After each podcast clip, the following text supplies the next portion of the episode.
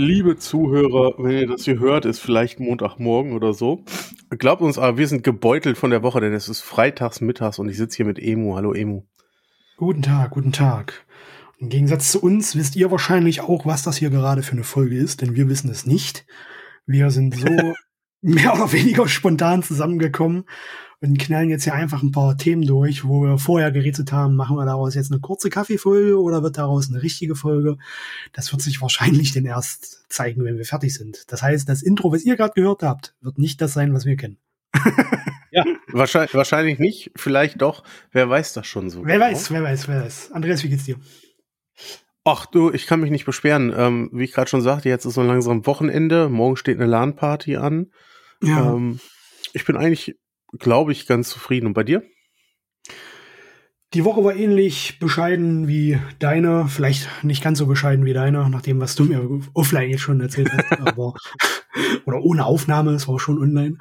Ähm, aber naja, ich bin froh, dass Wochenende ist. Ich habe jetzt noch äh, gut anderthalb Stunden Zeit, bis ich die Kids vorzeitig aus der Kita holen muss, weil mal wieder Corona ausgebrochen ist. Äh, das ist bei uns im Umfeld hier gerade wieder massiv unterwegs redet irgendwie keiner drüber, aber wenn man irgendwie was äh, mit Kindertageseinrichtungen äh, beruflich zu tun hat, merkt man schon, yo, es ist äh, gerade hart, Personal fehlt überall und ja, das ja, war so meine Woche bisher. Kann ich auch bei mir im Umfeld berichten. Also ich, mich hat's ja auch schon erwischt vor zwei Wochen. Ähm, ja, stimmt. Und auch äh, private sowie Arbeitsumfeld fallen der Reihe reiheweise Leute aus, weil die alle Corona bekommen. Ja. Ähm, es greift wieder um sich, ja. Ach, hoffen wir, ja. dass alle gut durchkommen. Gut, dass du wieder fit bist. Ähm, wir fallen jetzt direkt aus unserem Arbeitsbürostuhl in unseren Podcast-Bürostuhl, der wahrscheinlich exakt derselbe ist. So ähm, ist es. So ist es. Wir haben fix ein paar Themen zusammengestellt, über die wir sprechen wollten. Wir sind äh, entsprechend unvorbereitet, aber wir freuen uns drauf. Bringen ein paar News mit und bringen aber heute ausnahmsweise mal wieder ein paar US-Comics mit. Recht frische. Und da ist eigentlich die Liste auch schon sehr lang. Also die Liste an äh, muss auf, also äh, der Transparenz halber dazu sagen, wir haben uns äh, überlegt, vielleicht öfter mal über ein paar US-Neustarts zu sprechen. Und da sind jetzt in den letzten Wochen und Monaten so viele Titel zusammengekommen, wo wir überlegt hatten, da könnte man echt mal drüber reden dass wir, ich mich jetzt langsam schon frage, wie viele Folgen wollen wir dazu eigentlich aufnehmen? Das schaffen wir gar nicht. Daher gehen wir heute vollkommen Mainstream und haben uns mal drei, vier Superheldentitel, die jüngst gestartet sind, bei den großen beiden rausgefischt und haben eher zufallsbedingt die tollen, teilweise wirklich tollen Indie-Titel, über die wir dann hoffentlich bald noch sprechen werden, heute erstmal kurzerhand ausgeklammert. Seht es uns nach, aber ja, so ist es. Fangen ja. wir aber mit den News an. Ja, äh, wir haben heute einen Elefanten im Raum wieder. Diese Woche großes Thema aus den, naja, mehr oder weniger, mehr oder weniger USA trifft uns Deutsche auch äh, oder uns DeutschleserInnen auch. Aber äh, alle, die digital lesen, haben es bemerkt, Comixology wird geschlossen. Amazon hat angekündigt, dass die App jetzt eingestellt wird am 4. Dezember diesen Jahres komplett. Das heißt, äh, alle Bibliotheken sind komplett mit äh, eurem potenziellen Amazon-Konto gemerged worden, sind jetzt in der Kindle-App verfügbar und ab 4. Dezember lest ihr bitte nur noch da oder gar nicht, zumindest wenn es um diese Titel geht. Tja, genau. was halten wir davon? Was halten wir davon? Ja, also ehrlicherweise muss man sagen, es ist der konse äh, konsequente Schritt, den ja. der abzusehen war. Ja, ähm, dass eine Firma nicht irgendwann zwei Apps bedienen möchte, die sich am Ende ja auch ziemlich gleich waren, auch im Aufbau und in der Bedienung. Äh, vollkommen fein, glaube ich. Ja. Ähm, du hast, glaube ich, zuletzt die App auch öfter verwendet, oder? Was sagst du denn so zum Benutzererlebnis? Ja, ich ähm, bin, ah, sag mal so, ich habe jetzt eigentlich so meine, nicht Kompromiss, aber meinen äh, äh, gezwungenen Seelenfrieden damit ein bisschen geschlossen, muss ich zugeben. Ähm, auch hier der Transparenz aber nochmal gesagt, ähm, wir erwähnen jetzt alles, was wir, worüber wir hier reden, machen wir selbst als oder äh, sprechen wir aus Kundensicht. Ja, also wir werden jetzt nicht gesponsert oder sowas. Also auch wenn wir jetzt irgendwelche Geräte vielleicht gleich noch ansprechen werden, die wir nutzen, ähm, weil da die Frage denen definitiv kommen wird. Das, die kommt immer, wenn wir über digitale Comics reden. Solche Mails kriegen wir, deswegen sagen wir es gleich. Ähm, ich habe Kindle jetzt in letzter Zeit häufiger genutzt. Also ich habe jetzt in den letzten Monaten gar nicht mehr über Comixology gelesen, sondern nur noch über, über die Kindle-App. Und ähm, das, was ich ja an der Comixology App äh, seit Jahren äh, immer sehr zu schätzen wusste, war die Panel View Gestaltung oder die Funktion, ähm, dass du halt über die einzelnen Panel-Voraussichten ähm, deine Comics durchblättern konntest. Das ist ja dieses Alleinstellungsmerkmal, was diese App nun mal immer hatte. Und ähm, die ist halt in Kindle integriert mittlerweile und läuft da meiner Meinung nach verhältnismäßig sehr stabil, so dass ich mich damit, damit komplett arrangiert habe und auch ähm, ja wir hatten jetzt das Thema gerade, weil die News jetzt aufkam diese Woche bei uns im Discord-Server schon. Da gibt es eine einzelne Sektion, wo es ums digitale Lesen von Comics geht. Da haben äh, einige User auch gefragt, na, was nutzt man denn für Plattformen dafür? Ich aktuell, wie gesagt, selbst gekauft, ja, kein Sponsoring oder sowas. Ähm, ich aktuell äh, das iPad Mini 6 nutze das dafür, weil das äh, für mich die perfekte Größe hat für die Panel View. Ich bin damit super happy für das Lesen dieser Comics auf jeden Fall. Und ähm, ja, ich komme zurecht. Ich verstehe aber auch, denn wenn Leute sagen, sie, sie finden jetzt äh, die Kindle-Application dafür nicht so prall, weil äh, das Sortieren der Sammlung und Verwalten der Sammlung halt dann noch ein bisschen umständlicher ist, könnte ein bisschen funktionsreicher sein. Also da ist definitiv noch viel, viel Luft nach oben. Ob Amazon oder die äh, Digitalsektion, die dafür verantwortlich ist bei Amazon, äh, das angehen wird in, in den nächsten Monaten, Jahren, keine Ahnung ist schwer abzuschätzen. Also äh, ich ja. hoffe es mal sehr, dass es nicht äh, äh, brach liegen lassen. Ich denke es nicht, weil sie die Integration jetzt sicherlich nicht nur aus Kostengründen gemacht haben, sondern auch um, denke ich mir zumindest, das ist Halbwissen jetzt, was ich hier äußere oder Vermutung, die ich hier äußere, ähm, einfach der Einfachheit habe, äh, so organisieren. Äh, aber da die Kindle-App ja eigentlich ein ziemliches Steckenpferd von Amazon ist, äh, denke ich, dass diese Funktion da auch noch weiter ausgebaut wird. Ich hoffe es zumindest als Nutzer. Die App ja. wird es mit Sicherheit, ob es genau die Funktionen sind, wird man sehen. Ja. Ähm, ich nutze zum, zum Lesen auch ein iPad, allerdings ein größeres. Sollte mhm. sich die Firma aus Cupertino äh, dazu bereit erklären, Sachen äh, trotzdem sponsern zu wollen. Ähm, eine Adresse steht auf unserer Webseite. Äh, das wird wohl nicht passieren. Ähm, Genau, Panel View finde ich interessant. Ich hatte nämlich vor kurzem ein, ein Erweckungserlebnis mit dem Ding. Ähm, okay. Ich saß beim Arzt im Warteraum und wusste nicht mehr, was ich machen soll. Ähm, irgendwie den Stern von 98 wollte ich da jetzt nicht unbedingt lesen. Und habe dann auf meinem Handy ähm, nicht die Panel View, aber die von, von Marvel Unlimited genutzt. Ja. Und damit konnte ich sogar auf dem Handy relativ gut lesen, muss ich sagen. Das ist ja, das ist ja eigentlich auch die, die, äh, denke ich zumindest gedachte Funktion davon, dass du halt auf mobilen Endgeräten, das ist ja entstanden, als noch nicht jeder User, User jeder Userin äh, über ein äh, Tablet gelesen hat, sondern auch äh, dass äh, die Denker über einen Smartphone-Bildschirm zu lesen. Ja. Und dafür ist die tatsächlich geeignet. Ja, stößt dann natürlich an die qualitativen Grenzen, wenn es nachher um Splashpages oder da Komplettdarstellungen von Seiten geht. Das ist einfach so. Also jetzt auch ich, auf einem 12 Zoll, 13 Zoll äh, Tablet würde ich die Panel View jetzt auch nicht nutzen, muss ich sagen. Aber ja. das iPad Mini mit, was weiß ich, was das hier hat, 8 Zoll oder sowas, ähm, und äh, keine Ahnung, wiegt weniger als ein Viertelglas Wasser, ähm, ist das halt sehr bequem, ja, und sieht halt auch noch verhältnismäßig gut aus. Da nutze ich das gern. Also ich hatte ja vorher, habe ich einen äh, Samsung Galaxy äh, Tab S7 genutzt als Tablet zum Lesen. Da brauchst du die Panelview nicht anmachen. Ja, das, äh, da, da reicht dann die Auflösung der Comics nicht aus und äh, die Zeichnungen sind dann teilweise auch unter Umständen bei manchen Comics ein bisschen zu skurril dafür, dass du die denn in solchen riesengroßen Dimensionen sehen willst, ja. Ja, ja, genau. Aber das hat, das hat echt dann, äh, nein, ich habe die Comicreihe hinterher zu Hause in größer weitergelesen, aber für den Moment, wo ich da beim Arzt mhm. saß, ähm, war das schon gut. Hat mich das unterhalten, während ich drauf gewartet habe, bis man dran ist. Ähm, das war schon, ja. war schon ein tolles Erlebnis in dem Moment. Ja.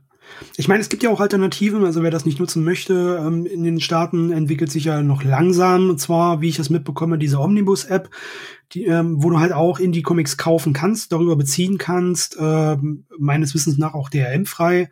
Ähm, alles gut und schön, sind die Preise natürlich ein bisschen höher, glaube ich, als du es bei Amazon hast. Und das wird kein Zufall sein, dass äh, Amazon da etwas günstiger ist.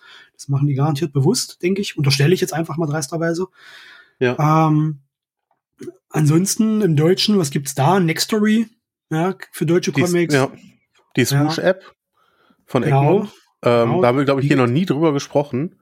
Ähm, weiß ich aber ehrlich gesagt gar nicht. Aber die steckt, glaube ich, auch noch sehr, gerade was so die Zufuhr, auch wieder Halbwissen, die Zufuhr von neuen Titeln betrifft, auch in den Kinderschuhen noch, oder? Das, das geht tatsächlich. Ähm, okay. Das Problem ist, viel mehr Titel zu finden und mitzubekommen, dass neue Titel da sind. Also das sind so zwei Sachen. Ähm, man oft sind sind Comics nur nach Protagonist oder so geordnet. Also du hast dann Catwoman Comics und darin sind dann wirklich eine große Handvoll. Ich glaube sogar die, ja. die äh, Brubaker Sachen sind da drin. Ähm, du kannst aber nicht nach Ed Brubaker suchen und findest dann die Catwoman, sondern ja. du musst nach Catwoman suchen und in diesem Ordner dir dann raussuchen, was du haben möchtest. Die sind wild sortiert. Äh, wenn es zwei Nummer Einsen gibt, sind die direkt hintereinander. Du weißt also mhm. nicht, wo mhm. du weiterlesen sollst. Ähm, alles noch sehr in den Kinderschuhen. Ja. Sehr, sehr in den Kinderschuhen. Ähm, das, ist, das, ist, das ist auch so, fragt man sich auch, wie kommt sowas zustande? Ja, da war man dann, glaube ich, im, im Lehrgang Nutzerfreundlichkeit gerade Kreide holen, oder? Ja, ich, ähm, ich weiß es auch nicht so richtig. Ähm, es wurde ja versprochen, dass die App weiterentwickelt wird nach einer gewissen Testphase. Ja. Ähm, also soweit, soweit ist man da wohl schon. Ähm, ich äh, habe ein paar Bauchschmerzen mit der App. Ähm, ich habe da mit der App ein bisschen rumprobiert ähm, und konnte da auch diverse Sicherheitslücken finden, die ich hier natürlich nicht preisgeben werde, aber dem Hersteller noch mitgeteilt habe. Ähm, das wirkte doch alles sehr mit der heißen Nadel gestrickt. Ähm, ja. aus, meine, aus meiner Brille als Techniker. Ja, ähm, aber ich finde erstmal gut, dass man im Deutschen das versucht.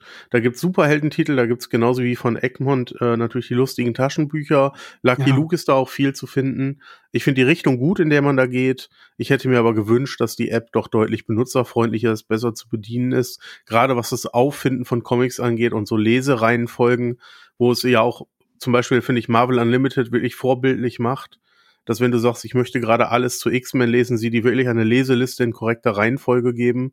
Ähm, mhm. Und dasselbe würde ich mir da auch wünschen, zumindest für Comic-Reihen, dass wenn ich sage, ja. ich möchte gerade die aktuelle Catwoman-Reihe lesen, ähm, dass nach der Eins dann auch die Zwei kommt äh, und nicht irgendein anderer Comic und ich dann erstmal gucken muss, ob das überhaupt da richtig weitergeht.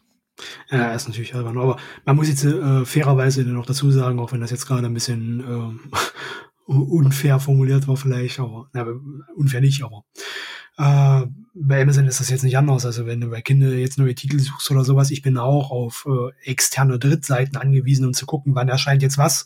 Ja, also irgendwelche Track-Vorgänge oder sowas habe ich da jetzt auch noch nicht so wirklich entdeckt, dass ich da über die Reihen, die ich äh, kontinuierlich verfolge, denn informiert werde oder sowas. Also wenn ich mich ja nicht selber kümmere, habe ich Pech. Ja. Manchmal ja. erlebe ich das dann auch. Ach hier, stimmt, neue Ausgabe, vor zwei Wochen schon rausgekommen. Klasse.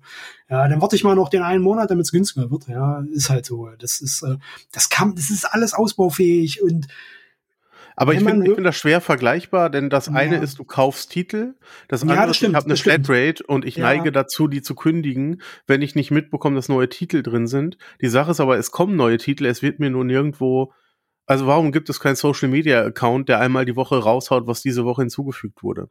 Naja, weil du logischerweise Manpower brauchst, um diesen zu betreiben. Und diese Manpower ist wahrscheinlich nicht äh, vorhanden. Und wenn, wir dürfen ja nicht vergessen, dass die, dass die deutsche Verlagsstruktur ein bisschen dünner gesät ist, was Personaldichte Ab, betrifft, ne? Aber, als, ja. ja. Und ja. Ähm, wir sind ja, also das, was wir so wahrnehmen, ja, jetzt werde ich nochmal gemein, was wir so wahrnehmen, ist man ja auf dem deutschen Markt, deutschen Comicmarkt immer noch der Meinung, der digitale Comicmarkt existiert hier nicht oder ist hier nicht relevant genug ja, dafür, dass man sich da wirklich äh, in Kosten oder auch Mühen stürzt, um das irgendwie äh, zu verändern. Und äh, da ist natürlich die Frage wieder, was ist äh, Huhn und was ist Ei? Ja, wenn natürlich kein deutscher Comicmarkt digitaler Form existiert, dann kann er natürlich auch nicht relevant genug werden. Ja, weil dafür müsste ich die Leute, müsste, müsste ich den Leuten natürlich auch was anbieten können, damit sie ähm, entsprechend auch äh, nachfragen können.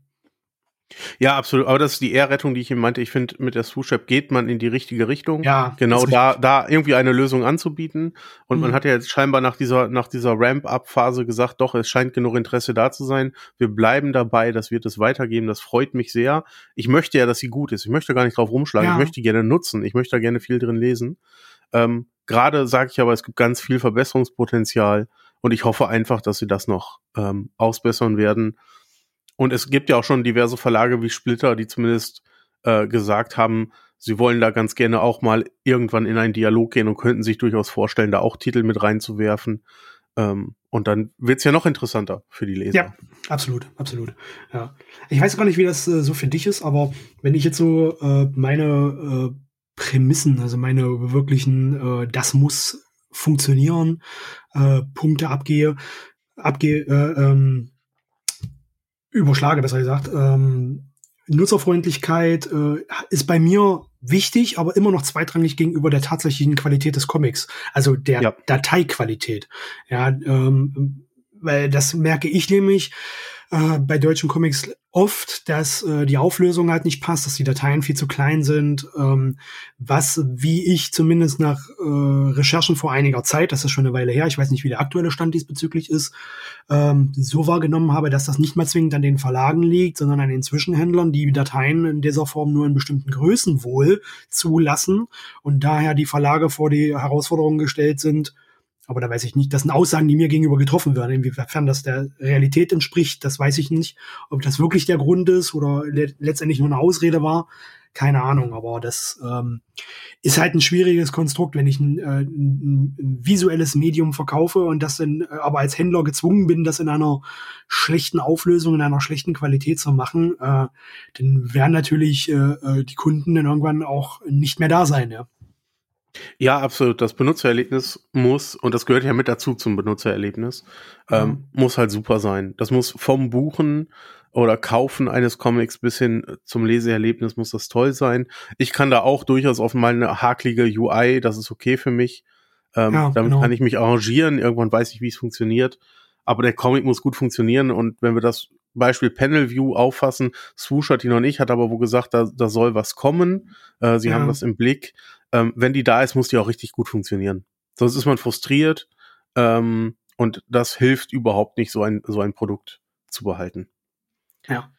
Es ist halt auch so, wenn du so einen Comic kaufst, gerade wenn du das jetzt nicht über eine Flatrate beziehst oder sowas, wo du die dann leist, mehr oder weniger, oder dir den, den Zugang für einen bestimmten Zeitraum zu diesen Comics erkaufst, äh, sondern tatsächlich die Dateien kaufst, so jetzt bei äh, ja. Beam Shop. Ja, das ist ja ein Shop, den ich gerne nenne, wenn ich gefragt werde, weil man da halt auch deutschsprachige Comics im PDF-Format oder sowas kaufen kann. Wenn du dann den Comic da kaufst und der hat eine schlechte Qualität, dann hast du den in der Form. Ja, selbst wenn der Verlag oder der Zwischenhändler oder wer auch, welche Instanz auch immer dazu die Möglichkeit hat, denn in Zukunft nachrüsten und dann die Qualitäten verbessern, der einmal äh, gekaufte Titel in schlechter Qualität, der bleibt halt, ja. Bei einer Flatrate sieht das anders aus. Da kann man Dateien tauschen, da kann man dann neue Dateien zur Verfügung stellen.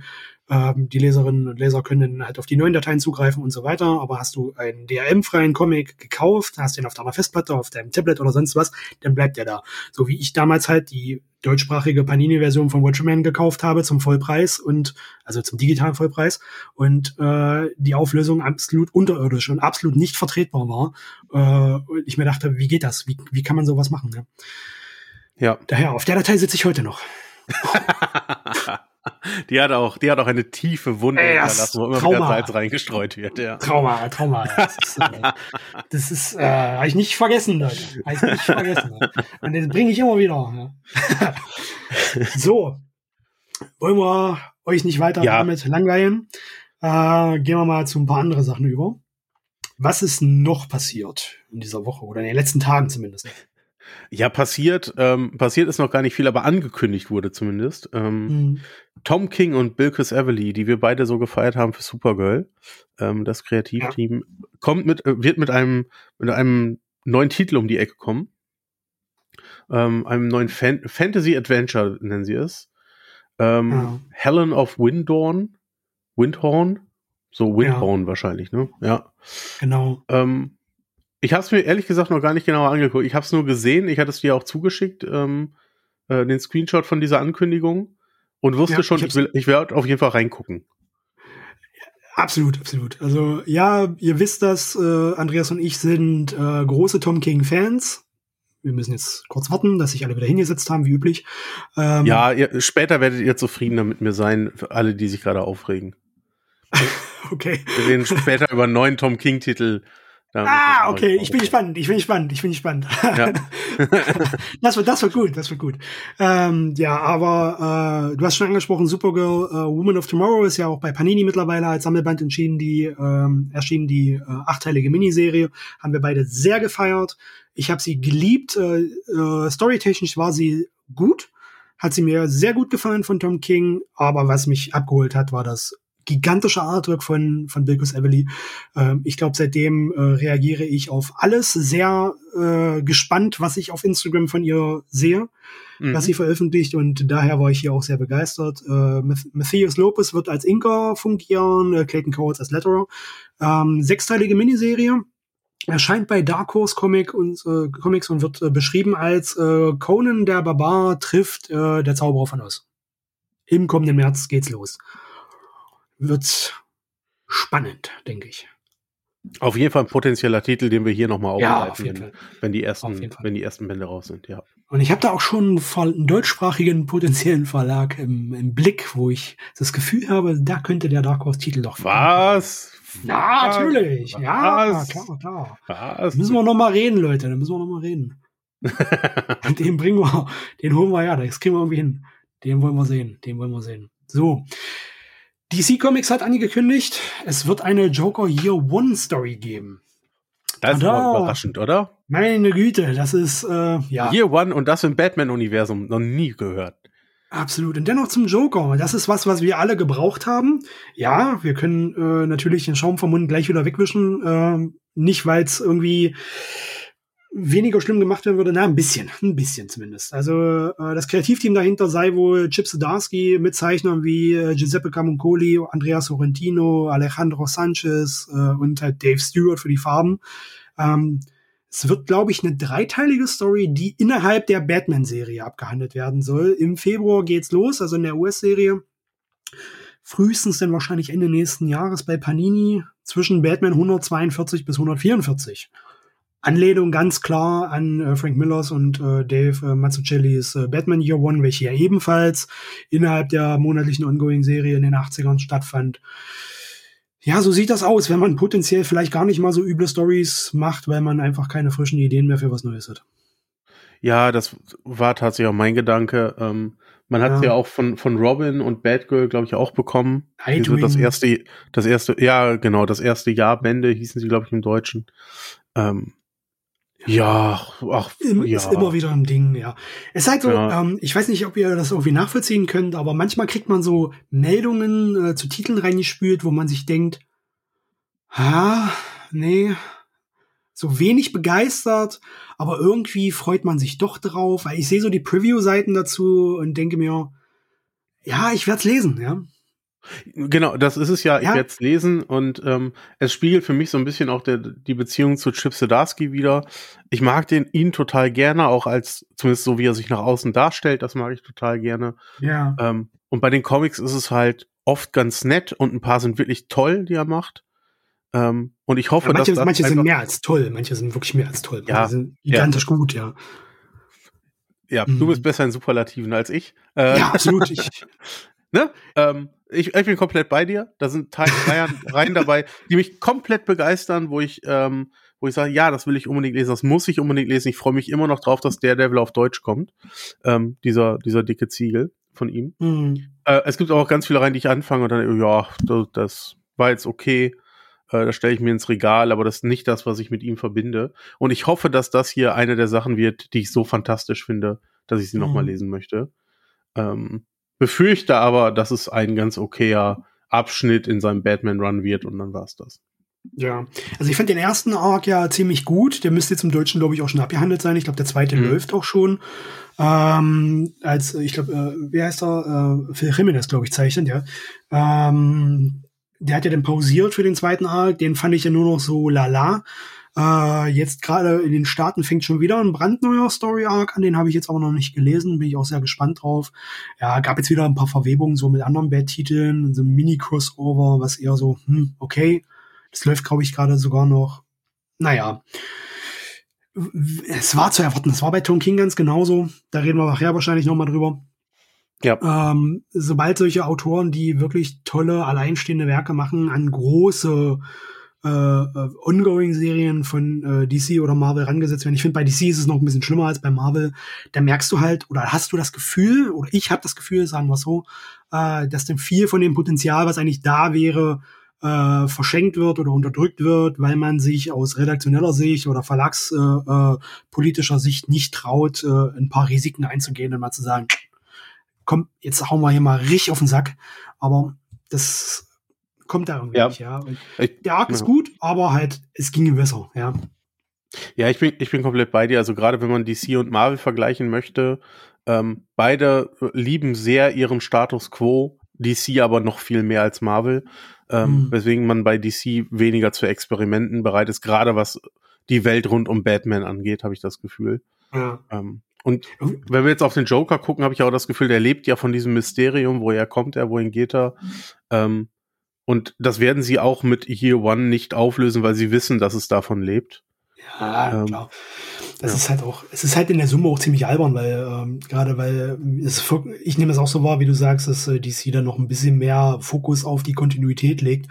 Äh, was halt so paradox ist, weil sie halt kein Stück mehr Sinn ergibt als die bei Marvel. Ja, bei Marvel ist die vollkommen aufgegeben. Da wird ab und zu mal ein bisschen was geredconnt, äh, vollkommen ohne Gnade. Ja, ähm, und äh, das ist jetzt hier Status Quo und diese äh, 5 Millionen Comic-Titel, die eine Zeitspanne von wahrscheinlich 200 Jahren abgreifen, die sind dann innerhalb von 15 Minuten passiert. Ist halt so, ja. Naja. Ja, was soll das, das ist das ist halt die Krux, die äh, Superheld-Leserinnen einfach dann so ähm, mit sich rumtragen müssen, ja. Ja, die muss ja hinnehmen. Batman hat halt schon 300 Mal Weihnachten gerettet. ja, genau. so, gehen wir gerade rüber zum Marvel. Ähm, die X-Men Krakoa-Ära soll ein Ende finden und zwar genau so, wie sie begonnen ist mit einer zweiteiligen Miniserie. Und zwar The Fall of, uh, of the House of X und uh, The Rise of the House, uh, Powers of Ten. Ich vermute, dass es hier Ten ist, angelehnt an die Original-Miniserien von Jonathan Hickman. Ja. ja. Wird also Zeit. man hat es lange genug, also wir sagen mal, also sie vermarkten es jetzt so, dass die Krakauer Ära damit zu Ende geht. Ob das tatsächlich so ist, aktuell sieht es in den Comics ein bisschen so aus, muss ich sagen. Aber ob es tatsächlich so ist, werden wir sehen. Ja, ähm, Fall of the House of X, äh, umgesetzt von Gary Duggan. Und äh, The Rise of the Powers of Ten von Kieran Gillen, also den beiden Hauptautoren der aktuellen X-Men-Reihen, die werden das denn wohl zu Ende führen und den großen Zwist zwischen den X-Men und Orkis zu einem Finale führen, was kein Finale sein wird, weil es geht garantiert danach in irgendeiner Form weiter. Ja. Das Und du bist doch schon eine Weile raus jetzt, oder? Ähm, ja, ich bin eine Weile raus. Ich habe mir jetzt aber im Deutschen ist jetzt ähm, ähm, das, das Sinister-Event äh, kommt gerade raus, Band 1 und 2. Ähm, mhm. Und habe mir jetzt vorgenommen, jetzt hole ich mir die anderen Paperbacks auch und werde das mal wieder am Stück lesen. Ähm, mhm. Und werde da langsam aufholen. Also ich will das immer noch lesen, ich bin da immer noch, ich bin da immer noch sehr hinterher. Äh, es ist nur die Zeit, die fehlt. Es kommt gerade wirklich so viel toller Kram auch im Deutschen raus. Ähm, und auch abseits der Superhelden. Ähm, ja. Dass ich das leider habe irgendwann mal liegen lassen. Also, ähm, ich kann, aber, ich fände es eine kurze Ära, ehrlicherweise, gefühlt. Für gefühlt, diese große. Obwohl es ja eigentlich diese, zwei Jahre sind jetzt, ja. Ja, genau, für so eine große Idee vor allem. Aber stimmt, ich glaube 2019 oder so sind sie schon angefangen, ja. ne? Wären ja doch ja. wohl vier Jahre, ja. Und äh, wenn man eigentlich bedenkt, äh, dass äh, so von den Informationen her, was öffentlich zugänglich war, was man so mitbekommen hat, war ja die Intention von Hickman damals, als er mit dem, äh, mit, dem mit den Stories so angefangen hat, es eigentlich viel viel kürzer zu halten und er deswegen dann irgendwann auch gegangen ist, weil Marvel ja darauf gedrängt haben soll, es ja. halt noch weiter zu spinnen, noch in die Länge zu ziehen, worauf er dann wohl keine Lust mehr hatte und jetzt quasi dasselbe äh, oder ähnliche Sachen, sehr ähnliche Sachen, konzeptionelle Sachen, äh, halt als äh, Indie-Comic umsetzt für E-Mails. E-Mail-Dienste. Ja, klar, wenn ich, wenn ich an Decorum alleine denke. Ähm, ja. Na gut, ist glaube ich noch ein bisschen älter, oder? Decorum? Kann, nee, kann wohl sein. Decorum ist gar nicht so alt. Das ist, Decorum ist, glaube ich, also bei Crosscut erschienen im Deutschen, aber auch gar nicht so lange nach der US-Veröffentlichung. Ich glaube, das äh, ist verhältnismäßig jung. Das muss parallel zu seinen X-Men entstanden sein, glaube ich. Ja. Naja. Ähm, ich lese es jetzt aktuell, aktuell meine ich so die letzten drei Monate, ähm, auch nicht mehr so intensiv, weil ich ein bisschen pausiert habe, weil es mir wirklich zu viel geworden ist. Hm. Und äh, meine Empfehlung auch, wenn Leute da jetzt einsteigen wollen, gerade wenn sie es im Original machen wollen, da sind mittlerweile so viele Seiten, also äh, seit äh, äh, Veröffentlichungen veröffentlicht, also gekommen jetzt Serien veröffentlicht worden dazu, die irgendwie mit in, äh, in dieses Universum, in diese Kontinuität mit reinspielen. Das kannst du nicht verfolgen, wenn du das alles kaufst. Also das kannst du schon machen, aber dann wirst du ziemlich arm. Ja, also dann entscheidest du dich, lese ich jetzt X-Men oder esse ich was. Bei, also, halt ja. Ja. Ich kann da ja wirklich empfehlen, wer es im Original lesen will, sollte das über irgendein Flatrate-Abo wie äh, Unlimited machen und dann halt die entsprechenden Monate warten, bis die Titel auftauchen. Ich weiß jetzt nicht, was der aktuelle Zyklus dafür ist. Ich glaube so um die sechs Monate, oder bis die da auftauchen. Haut das so ungefähr hin? Weißt du das? Ja, ich glaube wohl, ja, das könnte, das könnte so ja. Sechs ja, oder drei, ich bin mir gerade unsicher, aber irgendwie so in dem Rahmen. Man kann ja. da auch, man hat da auf jeden Fall erstmal genug zu lesen. Ja. Bis du dann da bist, wo wir gerade sind, äh, ist auch ein halbes das, Jahr rum. Das meine ich also, weil da kommt halt so viel raus, das kannst du auch nicht äh, in der Summe verfolgen, wenn du denn halt bei anderen Verlagen auch noch mitlesen willst. Ja, also das ist too much. Und ich habe dann auch in den letzten Monaten, äh, bis ich dann eine ganze Gesamtpause gemacht habe, äh, mich auf äh, die Kernausgaben äh, äh X-Men Immortal also Immortal X-Men und X-Men Red und die Hauptserie konzentriert, die ich äh, äh, allesamt ziemlich gut fand, ja, und vieles andere ausgeblendet, weil es äh, too much war einfach, ja.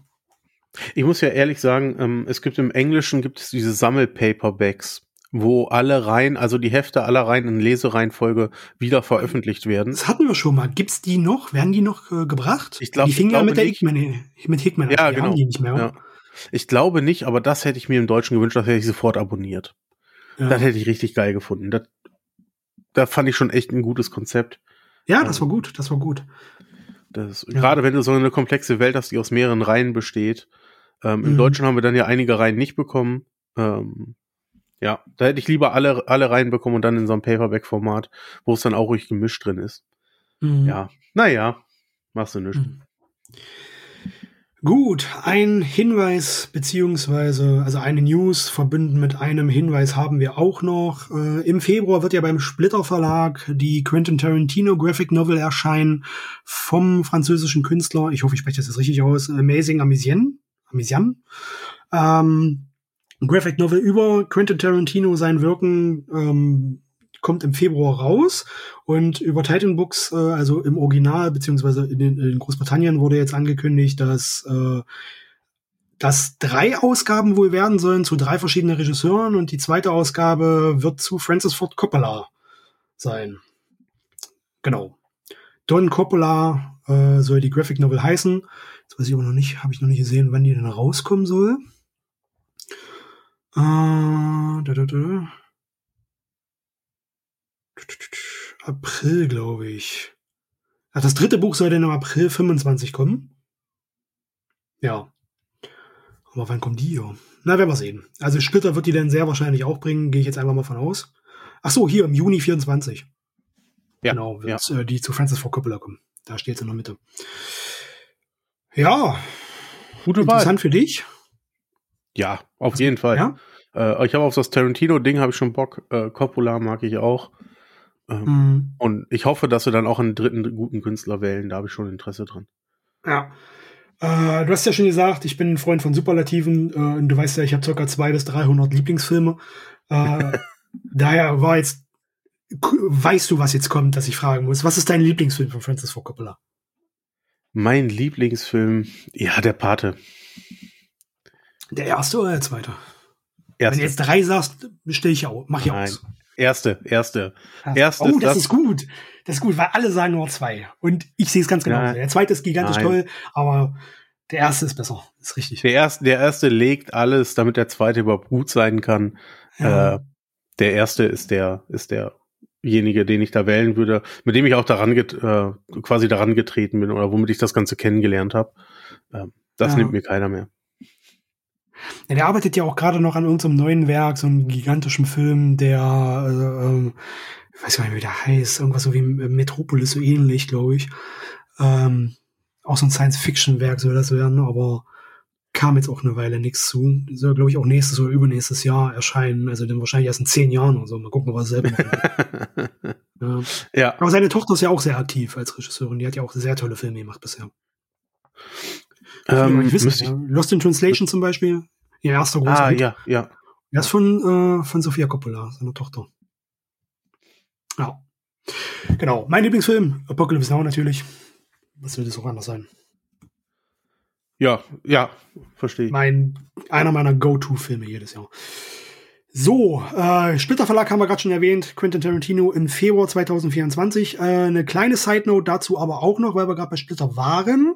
Äh, unser lieber Mattes, der jetzt gerade nicht dabei ist, war neulich aber im Stay Forever Podcast und hat dort über die Welt der Teenage Mutant Ninja, Ninja Turtles gesprochen. Ihr wisst ja, er ist aktiv als Übersetzer für die Splitter-Serie tätig und hat dort äh, sehr intensiv über Lore, über Hintergrund zu der Welt äh, der Turtles geredet, in einem sehr ausführlichen Gespräch, was ich extrem hörenswert fand. Hört da ruhig mal rein. Wir packen, glaube ich, den Link dazu mal in die Show Notes rein, würde ich sagen. Und äh, auf jeden Fall. fand ich sehr, sehr, sehr hörenswert. Dito, genau. Dito. Ich habe sofort alle Comics, alle anderen zur Seite gelegt und bin doch digital angefangen, den Turtles Comic zu lesen, obwohl ich erst auf die ausgedruckte Version warten wollte. Aber Ey, dann war kein Scheiß, habe ich auch. Ja. ja. Ich, auch, ich habe auch Last Ronin jetzt angefangen, endlich mal. kein Witz, also wirklich, ist jetzt, äh, ist jetzt keine Lobhudelei, ging mir ganz genauso. Hat der Mattes toll gemacht, ist äh, eine sehr informative äh, Sache. Und ich bin, ich krieg das ja nun logischerweise dadurch, dass das bei uns jetzt öfter auch schon mal Thema war und wir mit äh, von Mattes ja auch viel mitkriegen, wie die Übersetzungstätigkeit so läuft und so weiter.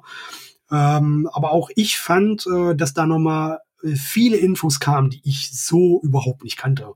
Ja, und das äh, fand ich sehr schön. Und, ja, wird Zeit, dass wir das dann irgendwann bei Moving Panels äh, nochmal auf die Filme beziehen. Da wird, glaube ich, nochmal eine ganze Menge Ausrastpotenzial für Mattes dabei sein.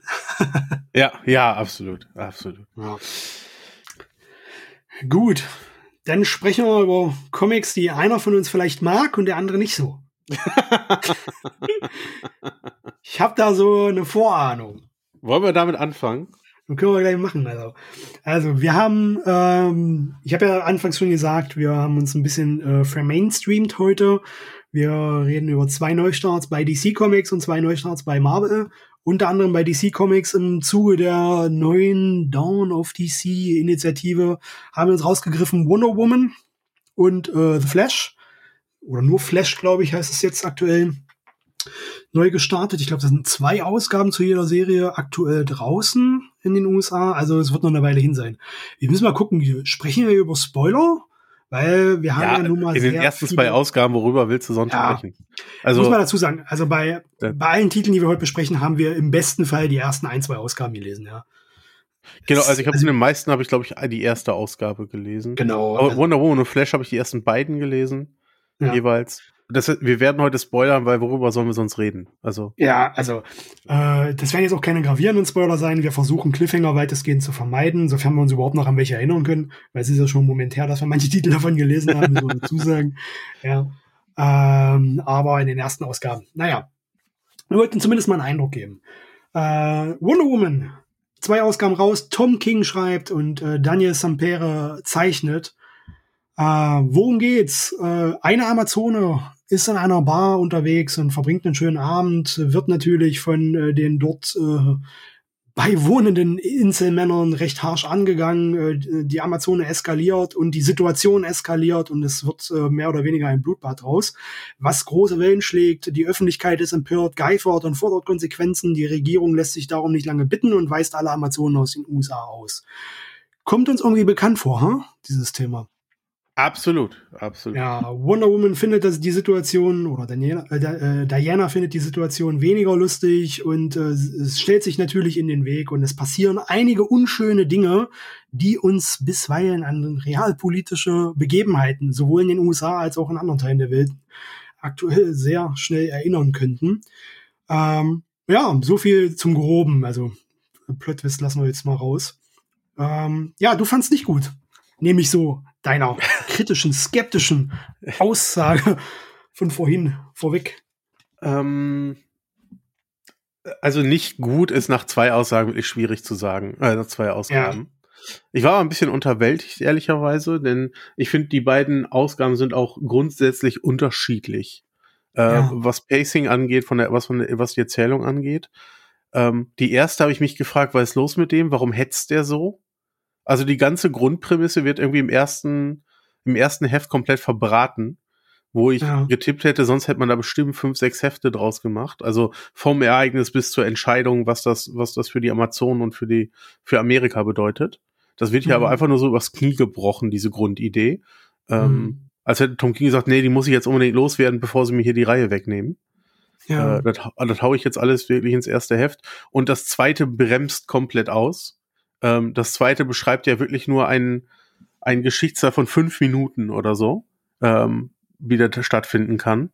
Ähm, und wechselt in ein komplett anderes Pacing. Und irgendwie, ich habe die so hin direkt hintereinander gelesen, ähm, hat mich das gestört. Fand ich das nicht so toll erzählt einfach. Ähm, ich mag die Grundprämisse, ich verstehe, was man daraus machen kann, aber ich finde, da muss er sich noch ein bisschen einschwingen, äh, was es dann bedeutet, ein Ongoing zu, zu schreiben und ein Pacing für sich zu finden, um mit der Figur richtig klarzukommen. Das ist jetzt eigentlich schon richtig lustig, ja, weil wir wissen ja, das ist die erste Ongoing-Serie für einen großen Verlag äh, von Tom King nach Batman. Und der und Hauptkritikpunkt an ja, ja, stimmt, stimmt. Ja, sind ja auch, glaube ich, zwei, zwei, drei Ausgaben bisher raus. Stimmt, hast du recht. Ja. Ähm, aber die erste, die ich jetzt so bewusst wahrgenommen habe, zumindest, äh, auch wenn ich Pinguin schon gelesen habe, und das, da reden wir an anderer Stelle drüber. Ja. Ähm, aber der Hauptkritikpunkt bei Batman war ja, also Tom Kings Arbeit an Batman war ja, dass er sich viel zu viel Zeit mit den Story ausgelassen hat und viel zu viel Nichtigkeiten eigentlich untergebracht hat und ähm, quasi man oft das Gefühl hatte, dass er nicht zu Putte kommt. Und hier macht er gerade in der ersten Ausgabe, legt er jetzt so los, dass du genau das gegenteilige Gefühl davon hast und denkst, warum hetzt der so, ja? Ähm, Aber ich mochte auch sein Batman, ne? Also. Ja, ist, ist ja richtig, auch, ist ja richtig. Ja, ich habe ja auch immer gesagt, ich mag sein Batman sehr gerne lesen. Ja, ja, war ja traurig, auch, als er aufgehört hat. Und ja. äh, daher stört es mich jetzt hier vielleicht so, dass er das wirklich so durchprügelt in einer Ausgabe. Vor allen Dingen, weil er in der Ausgabe danach sich wieder sehr viel Zeit lässt für das, was er erzählen möchte. Ähm, empfand ich tatsächlich gar nicht so, dass er sich ja Zeit lässt. Ich fand, er erzählt in der zweiten Ausgabe fast nichts. Ja, ja während das, die erste. Das kommt, das kommt noch hinzu, ja. Ja, während die erste Ausgabe ähm, halt sehr schnell vorangeht, der Plot geht schnell voran, das ist richtig. Ich habe es jetzt nicht als zu schnell empfunden, sondern man, äh, man hat halt sehr, sehr schnell eine Ausgangssituation geschaffen, die als Aufhänger für den Story Arc dienen sollte. Äh, ist weitestgehend bekannt, ja, die äh, äh Amazonen sollten ausfindig gemacht werden, sie sollten äh, sich kenntlich machen, sollten bestenfalls ausweisen, dürfen wenn denn überhaupt nur noch mit Genehmigungen und so weiter. Ja, äh, harte Diskriminierung gegenüber, äh, dumme Art und Weise halt das gegenüber äh, äh, Halbgötterwesen Wesen, äh, abzuziehen, die dich äh, in äh, Windeseile platt machen könnten. Aber so funktionieren Superhelden-Comics ja nun mal. Ähm, ja, während die zweite Story denn oder im zweiten Heft äh, das aufgegriffen wird und das halt weitestgehend actionlastig ist mit äh, ja, also nicht ganz so intensiven Dialogen. Aber die ist halt auch kürzer, die Ausgabe, das darf man nicht vergessen. Ja. Ja, aber ich finde es beim ersten halt so überhastet, weil alles das, diese ganze politische Komponente der Diskussion drumherum, ja. kommt einem vor wie ein halber Tag in der Welt von Wonder Woman. Also ja, das stimmt. ja, da hast du recht. Ne? Ja. So ist so ein mit morgens passiert das, da kommen die Nachrichten und abends äh, musst du dich auf mal ausweisen und markieren und alle in mhm. Amerika wissen Bescheid und die Polizei fährt schon rum und sammelt dich ein. Äh, mhm. Und da habe ich gedacht, nein, da muss doch eigentlich viel mehr Zeit zwischen sein. Da müssen noch Monate vergehen, bis das so selbst in den USA, bis das irgendwie so verankert ist, ähm, dass wirklich das, die Soldaten rumfahren und Leute aus ihren Häusern zehren, was wir sehen in dem Comic.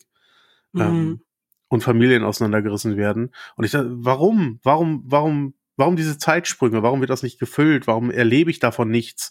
Wieso erlebe ich nicht, wie jemand auch versucht, dagegen zu halten und es eine Gegenbewegung vielleicht auch unter den Amazonen gibt, die in Amerika leben? Da gibt es ja ganz viel Potenzial zu erzählen, auch aus Sicht der Opfer in dem Moment. Ähm, ja. Und alles das wird weggeschmissen, ähm, um halt diese Story durchzuprügeln in einem Heft. Ähm, mal davon abgesehen, dass diese Ereignisse ja massive Auswirkungen auf alle anderen Reihen haben müsste. Technisch gesehen auf jeden Fall.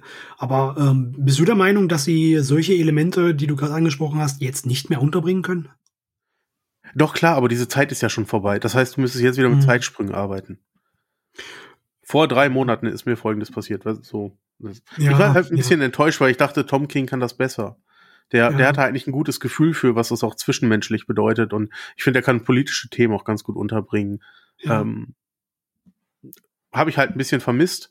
Vor allen Dingen, wie du schon sagtest, die zweite Ausgabe erzählt gar nicht so viel, äh, weil halt diese eine Situation, in der sich Wonder Woman befindet, wird dann e-, echt auf viele Seiten gestreckt. Mhm. Ähm, und da gibt es sehr viele, sehr viele Rücksprünge.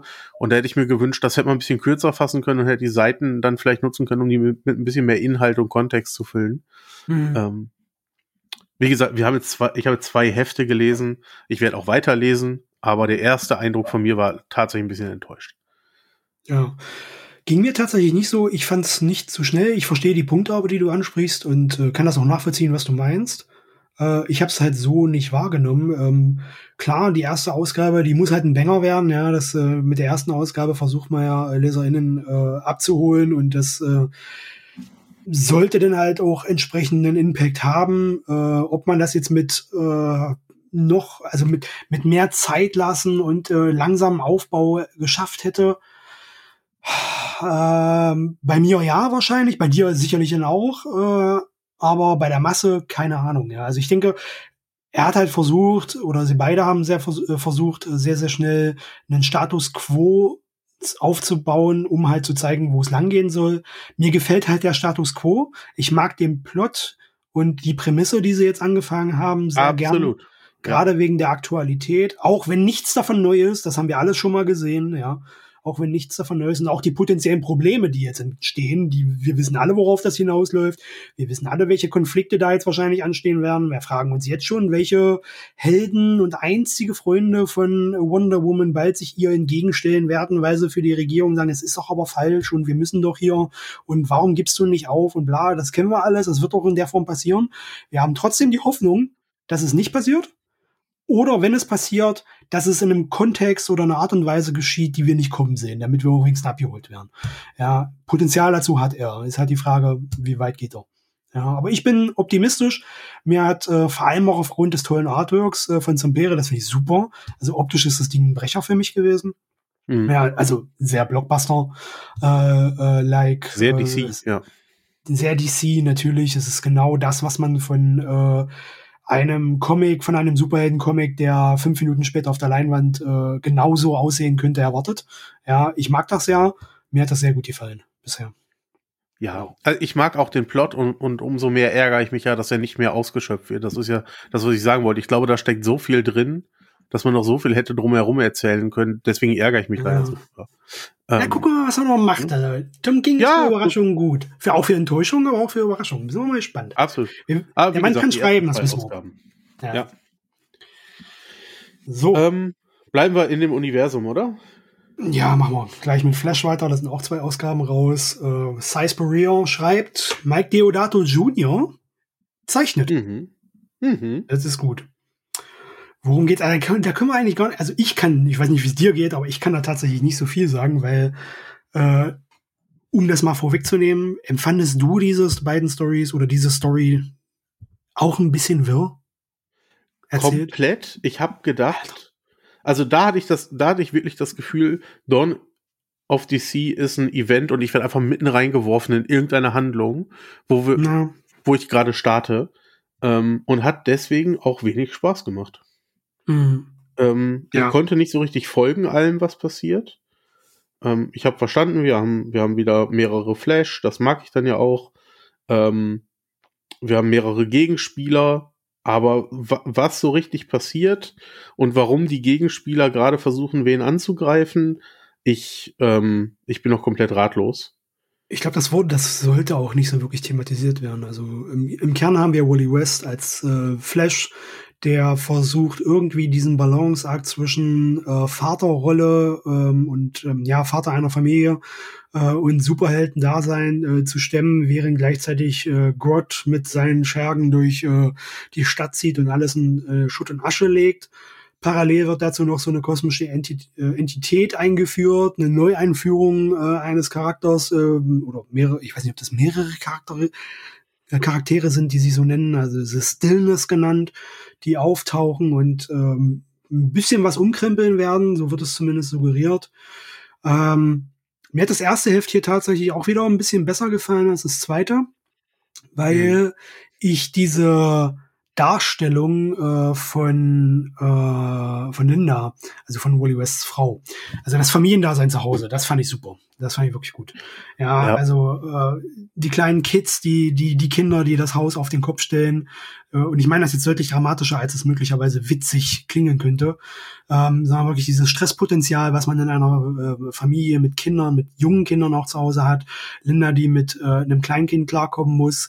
Ähm, ich weiß nicht, ob dir das aufgefallen ist, immer diese jedes Mal, wenn du Linda gesehen hast, wie, wie äh, Wally mit ihr interagiert hat und diese, äh, Mike hat da so eine Liturgie in ihr, in ihr Gesicht reingezeichnet. Ja. Die, die, die wirkte immer total erschöpft und immer am Ende. Und ähm, so, ähm, ich, ich weiß nicht, ob ihr das, glaub, das nach. Ja. Ja, ich glaube, das ist auch so ein, so ein Kernpunkt dieser Beziehung, die man da sieht, weil das ja. etwas ist, was er auch trotz Superkräften nicht ändern kann. Genau, genau. Ja, das ist es halt. Also er, er ist dann mal da und also kurz da und dann verschwindet er wieder, weil irgendwo die Welt explodiert und er äh, aktiv werden muss als Held. Und Linda sitzt zu Hause und äh, funktioniert nur noch. Und ich weiß nicht, ob ihr das da draußen nachfinden könnt. Ich habe ja selbst zwei kleine Kinder. Ähm, das ist ein hartes Dasein und äh, da kommt man schnell hin und das ist das sind halt Sachen, die gerade junge die junge Familien vor allem Familien allgemein halt äh, stemmen müssen und ich fand das sehr sehr schön, äh, das hier so dargestellt zu bekommen, weil es halt so ist. Ja, das sind halt äh, die Herausforderungen als Familie, die du hast, wenn du funktionieren musst und nicht mehr kannst, weil du einfach nur noch exhausted bist, ja, weil du nicht keine Energie mehr hast, wahrscheinlich äh, gefühlt fünf Jahre nicht mehr geschlafen hast und ähm, diese Dynamik, die da entsteht, und ich glaube, das sind die tatsächlichen Probleme, die hier aufkommen werden in dieser Story. Zumindest wenn sie, wenn, wenn, wenn, wenn Spurrier das so aufgreift, wie ich das hoffe, dass er es aufgreift, ähm, dann äh, explodiert dieses Familiendasein über kurz oder lang. Und ähm, das ist eine schöne Dynamik, die hier dargestellt wird, weil sie den Realismus in diese total unrealistische Story reinbringt. Ja, das genau. mich deutlich also, mehr als, als, als der Superhelden-Part, muss ich sagen geht mir genauso und ähm, der Comic krankt halt wirklich an diesen verschiedensten Storylines, die versucht werden, parallel zu erzählen, ja. weil du gefühlt bei keiner so richtig vorankommst und eine davon ist auch noch richtig verwirrend, verwinkelt. Du verstehst kein Wort, die unterhalten sich dann auch im Fachterminus über gewisse Sachen, wo, wo ich dann raus war. Soll, glaube ich, auch. Also sie werfen sich irgendein so Mambo Jumbo also, ja, an den Kopf. Genau. Ähm, der, der auch eigentlich wahrscheinlich nichts bedeutet und die als Leser auch nichts sagen soll, aber man fühlt ja. sich einfach abgehangen in dem Moment. So Pseudo-Tech-Bla, was eigentlich gar nicht äh, existiert, so, ja. Ja, genau, genau. Ja. Und daher, äh, ich bin komplett bei dir. Am interessantesten war wirklich das Familienumfeld, äh, der Umgang mhm. mit Kindern, die dieselben Superkräfte haben wie der Vater, aber die Mutter sitzt alleine da und hat sie halt nicht. Ähm, mhm. Und muss trotzdem zusehen, dass die Kids zur Schule kommen und äh, das Baby versorgt ist.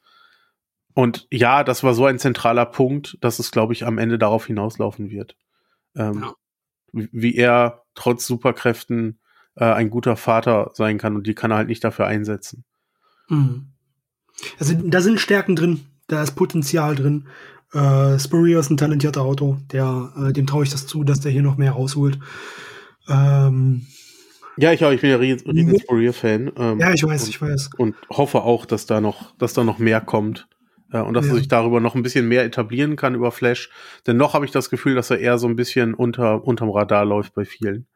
Ja, und dass jetzt seine, seine Chance ist, äh, mhm. da so ein bisschen rauszukommen. Ähm, da du so ein großer Fan bist, äh, kannst du abseits von Superhelden Empfehlungen geben, möglicherweise auch deutschsprachige Empfehlungen, wenn ähm, man Cyspurrier lesen möchte, wo man da zugreifen sollte.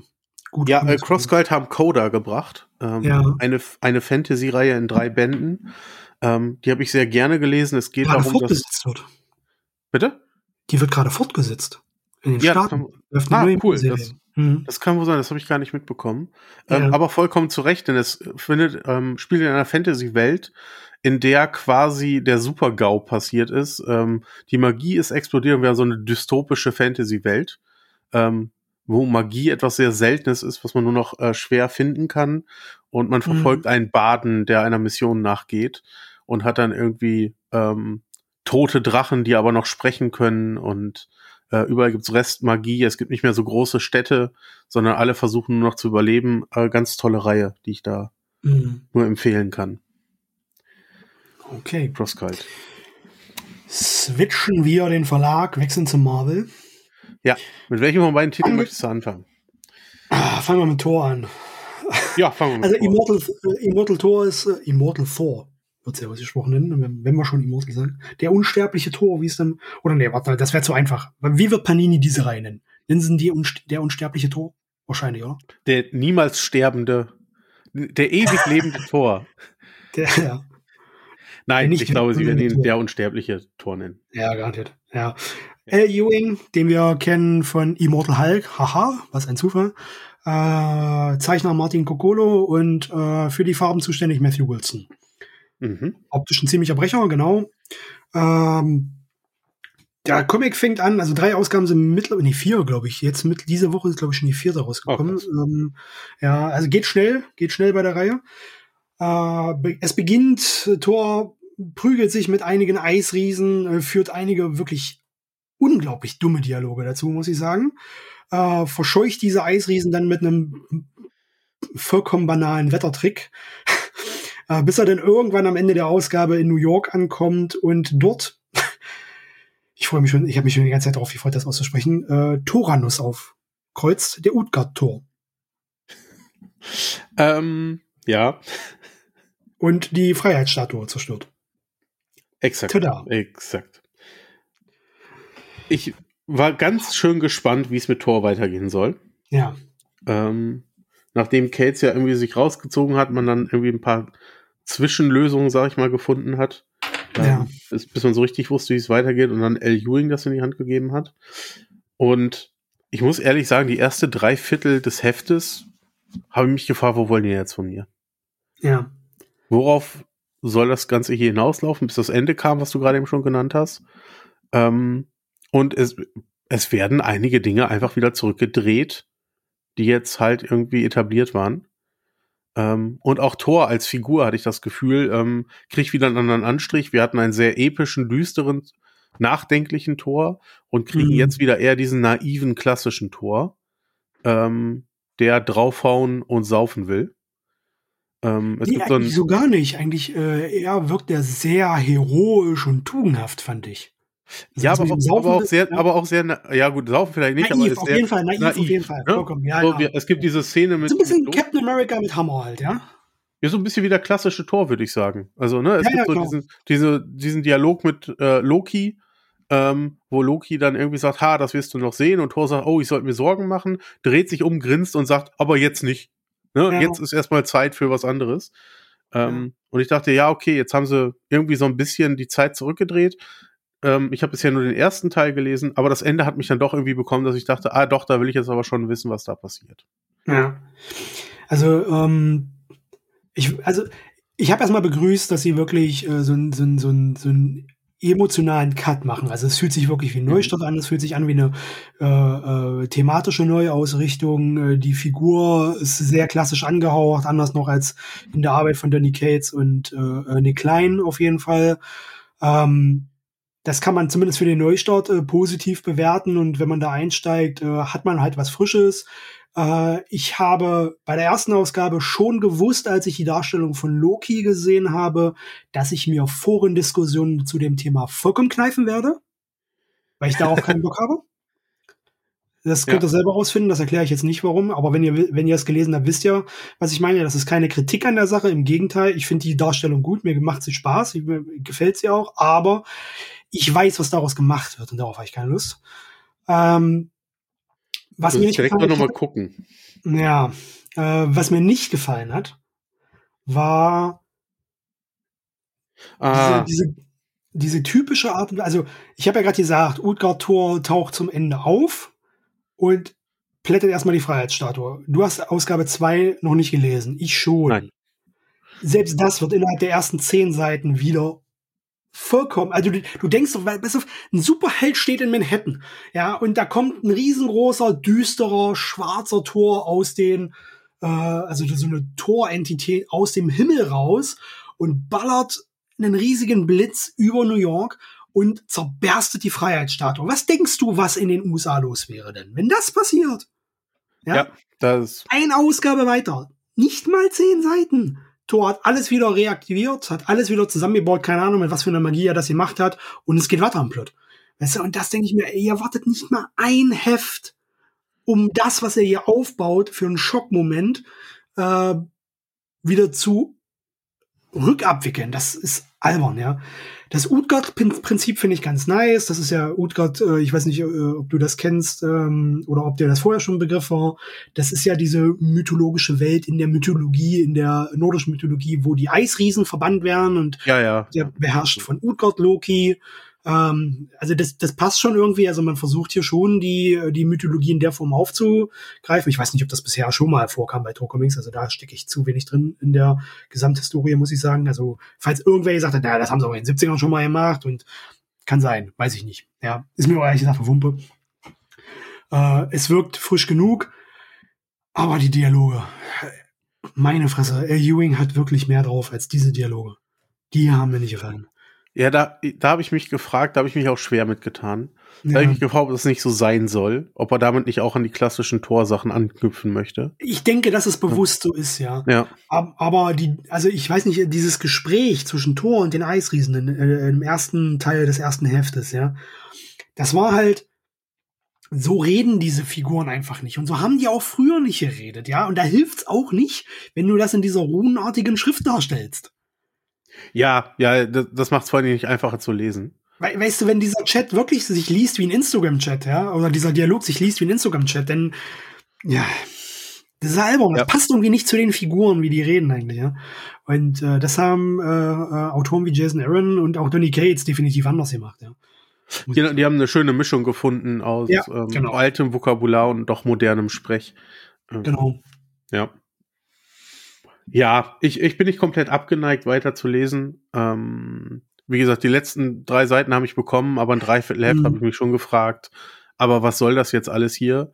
Ähm, ist das jetzt nur da, um gewisse Dinge, gewisse Sequenzen wieder zurückzudrehen? Mhm. Ähm, wir haben ja gesagt, wir spoilern auch ein bisschen.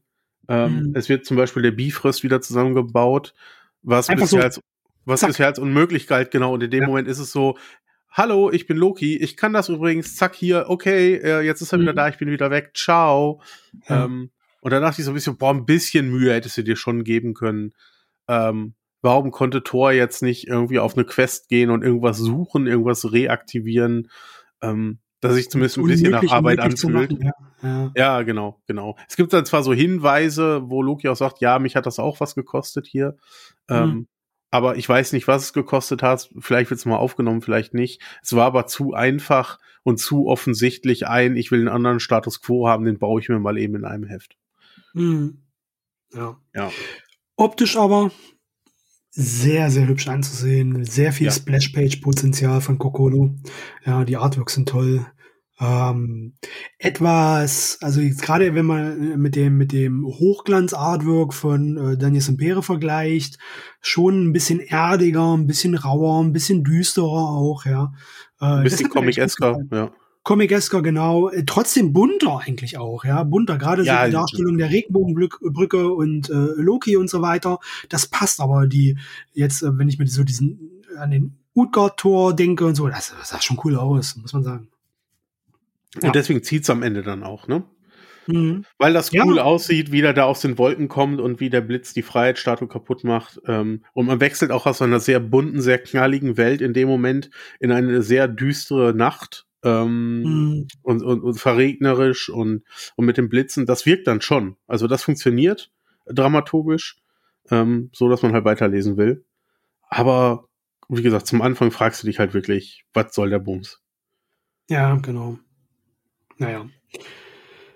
So, beim nächsten Titel und letzten Titel wird es ein bisschen tricky, weil das weil wir damit, damit, das Ende spoilern müssten vom ja. vorherigen Run. Müssen wir auch tun, ähm, sonst können wir darüber nicht reden. Außer wir machen jetzt Ende. Aber das wäre ein bisschen albern, weil wir würden ja darüber ja. reden. Dann machen wir das doch so. Liebe Leute, ähm, wir reden jetzt über Daredevil, müssen dafür das Ende von Sedarsky spoilern. Der kommt aber erst irgendwann in Zukunft. Wenn ihr das noch lesen wollt und euch nicht die Überraschung vorwegnehmen wollt, vielen lieben Dank fürs Zuhören. Bis zum nächsten Mal.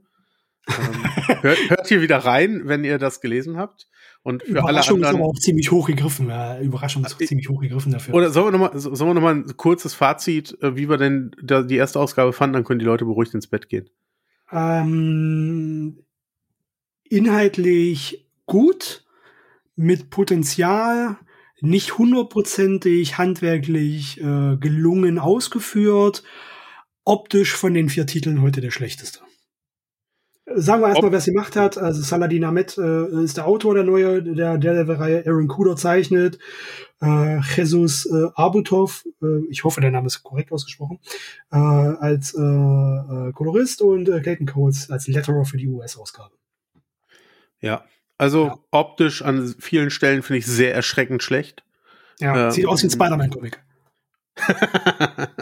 es ist wirklich, äh, boah, also ja. da tut er ein paar Stellen weh, vor allen Dingen was Perspektive angeht. Ähm, ja. Inhaltlich hat es mir aber sehr gut gefallen, weil ich finde, dass er sich sehr gut vom vorherigen Run ähm, abkapselt und andere Aspekte setzt und man es deswegen als Neustart sehr gut lesen kann und nicht so viel Bezug auf das, was davor war, nimmt. Ja. Pass auf, ich versuche einen Kompromiss. Ja, äh, ja. Wenn, wenn, äh, wenn, du sagst, das ist too much, dann cutten wir das raus, was ich jetzt sage. Ja. Okay. Äh, ich versuche jetzt einen Kompromiss in Sachen Spoiler. Ähm, Matt Murdock ist zu Beginn dieser Serie kein Daredevil, sondern nur als Priester unterwegs. Warum? Geht euch nichts an. Ja, ja das, vielleicht das erzählen wir jetzt nicht. Vielleicht reicht das. Ja. ja. Oder äh, wir machen noch mal einen Timestamp vielleicht. Ja. Ja. Ja. Genau. Das hätte ich dir vielleicht vorher sagen sollen. ah. ah. Die Leute äh, kriegen hier mit, wie wir live eine, eine Folge zusammenschnüren. Das, damit ja, müssen sie jetzt umgehen. So, äh, und die Story ist halt, äh, ähm, beginnt halt damit, dass äh, Matt Murdock noch als, nur noch in Anführungszeichen als Priester unterwegs ist und äh, ein Art Jugendheim leitet, äh, bei dem Kinder unterkommen, die in der Gesellschaft nicht so gern angesehen werden. Ja, ähm, ich will jetzt nicht das Wort schwer erziehbarer verwenden, auch weil ich das so getan habe, aber ähm, ja, Kinder, die in der Gesellschaft halt nicht wirklich angekommen sind die äh, kommen dort unter, haben einige Probleme auch mit äh, Leuten aus dem Freundeskreis und äh, auch im Hintergrund passiert einiges, weswegen mit Murdoch doch irgendwie vielleicht wieder in die Situation kommen könnte, ein rotes Kostüm anzuziehen, ohne zu wissen, warum. Äh, das meinte ich mit handwerklich nicht ganz so gelungen, weil dieser ganze Punkt mit dem Kostüm wieder anziehen passiert mir viel zu schnell. Viel zu schnell. Ja, das, das, es ist dasselbe wie bei Wonder Woman. Man hat das Gefühl, er hatte diese Idee, wusste nicht, wie lange die trägt und hat das dann so, so durch. Ja, aber er fühlt sich ja trotzdem weiter noch darüber hinaus, ja. Das ist ja der tatsächliche Kernpunkt der Handlung. Diese Idee, dass Matt aktuell nicht der Level ist. Ja, und das fand ich super. Mir gefällt die Prämisse wahnsinnig gut. Ja, ich mag ja. die Kids, ich mag die Figuren. Äh, äh, Matt ist so ist ganz gut in der Rolle, äh, warum und äh, das ist nicht so ganz nachvollziehbar, er verhält sich nicht so ganz nachvollziehbar und auch so ein paar andere Aspekte von Bedrohungslagen, die sich gerade alleine schon im ersten Heft aufbauen, die kann ich nicht so wirklich greifen, finde ich, die finde ich ein bisschen abstrus, aber dieser diese Idee, was so ein bisschen an die äh, an den Shazam Comic von Jeff Jones und Gary Frank erinnert, finde ich, äh, mit diesen Kids, die nirgendwo ankommen, die keinen Halt haben und äh, sich an Matt binden als äh, als äh, äh, Vaterfigur, hat mir ultra gut gefallen und ich finde, viel mehr Zeit hätte er sich da lassen sollen. Da wäre viel mehr Potenzial dafür gewesen. Das macht er zwar noch, das wird ja weitergesponnen, aber der Fokus hätte etwas mehr weg von der Devil sein können für mich. Ja, absolut. Also er packt ganz schön viel in das erste Heft rein. Ja. Ähm, ich habe gerade nach dem Lesen der anderen Comics und dann zu Daredevil habe ich wieder gedacht, ah, deswegen mag ich Daredevil so gerne. Es ist mehr grounded als die anderen Absolut, ähm, ja. Superheldentitel. Es geht viel, es ist halt viel urbaner und ähm, es ist viel weiter runtergefahren. Das ist mhm. auch hier wieder der Fall. Es kommt ein bisschen was Übernatürliches, zumindest scheint es so mit dazu.